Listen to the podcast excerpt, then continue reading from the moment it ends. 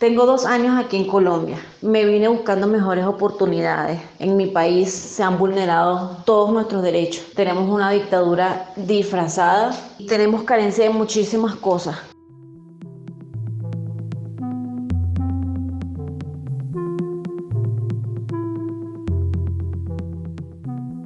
Ella es Yusmari, una ciudadana venezolana que llegó al país justo antes de iniciar la pandemia. Soy Sebastián Casas, este es un reportaje de Historias de la Ciudad. Bienvenidos. En mi caso en particular, yo estoy legal en el país. En el caso de mis dos niñas que entraron sin pasaporte al país, he solicitado ayuda a la Secretaría de Educación, Cancillería, Secretaría de Gobierno. La migración venezolana es hoy tema de debates políticos, relaciones bilaterales y trabajo de ONG y no menos importante, de propaganda ideológica. Del 21 de septiembre a la fecha se han expedido más de 9.700 cédulas de extranjería, más de 6.000 certificados de movimientos migratorios, más de 1.270 prórrogas de permanencia, más de 7.300 salvoconductos. Y a la fecha, más de 11.500 venezolanos han logrado expedir su nuevo PEP en la nueva versión, la que tenemos abierta en este momento. Juan Francisco Espinosa, director de Migración Colombia, explica algunas medidas implementadas antes y durante la pandemia para hacer frente a la migración venezolana. Ha sido una época muy dura muy difícil ah, para el mundo entero, pero para nadie es un secreto que para el migrante siempre todo es cuesta arriba, por el hecho de que la mayoría de nosotros, por venirnos sin documentos de nuestro país, tenemos trabajos informales, donde generalmente son vulnerados nuestros derechos. En medio de la pandemia todos quedamos en el aire. Para 2017, la Organización de Naciones Unidas estimaba que habían emigrado 1.426.000 venezolanos.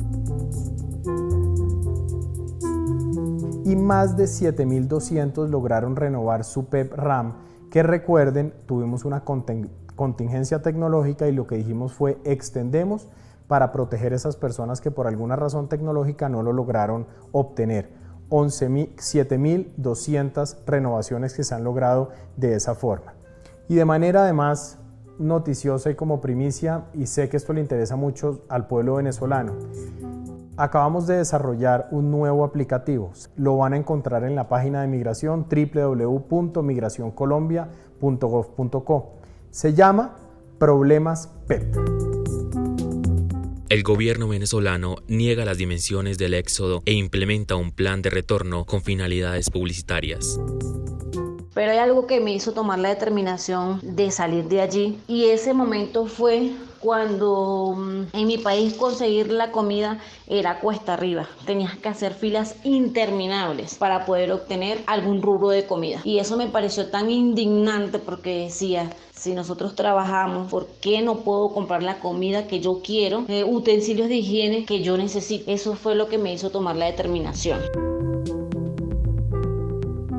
El proceso más difícil, aparte de conseguir empleo estable con todos los beneficios que podría tener eh, cualquier otra persona dentro del país ha sido el tema de la documentación de mis niñas. Tengo dos niñas que no se les permite graduarse de bachiller dentro del país por el hecho de no tener permiso especial de permanencia.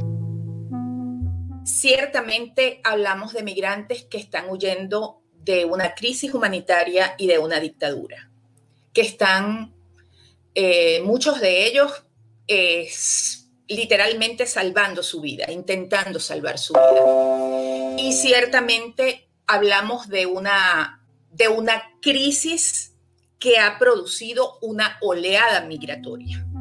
Albo Rodríguez es periodista venezolana residente en Colombia que hace parte de la Fundación Gabo. Explica lo importante que es la cobertura periodística en temas de migración. Mi mensaje de solidaridad, de empatía, de amor por el prójimo. No importa la procedencia, todos tenemos derecho a una oportunidad.